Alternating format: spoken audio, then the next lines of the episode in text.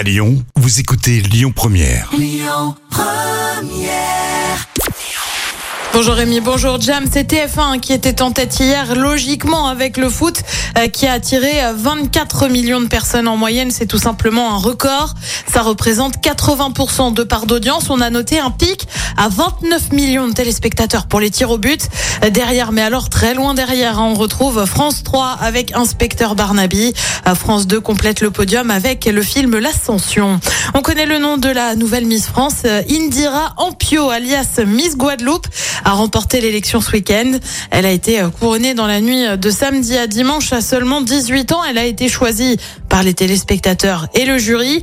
Euh, Parmi les causes qu'elle souhaite soutenir, elle souhaite montrer son engagement pour les femmes atteintes d'un cancer.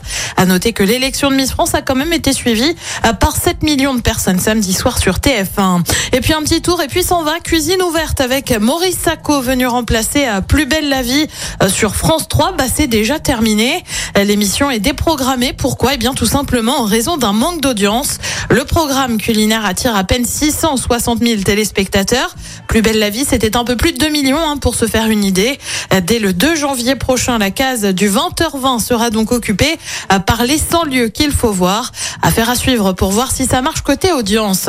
Côté programme ce soir sur TF1, et ben c'est le programme des vacances avec Joséphine Ange Gardien. Sur France 2, c'est la série L'Art du crime. Sur France 3, c'est le film Green Book sur les routes du Sud. Et puis sur M6, c'est Astérix, le domaine des dieux. C'est à partir de 21h10.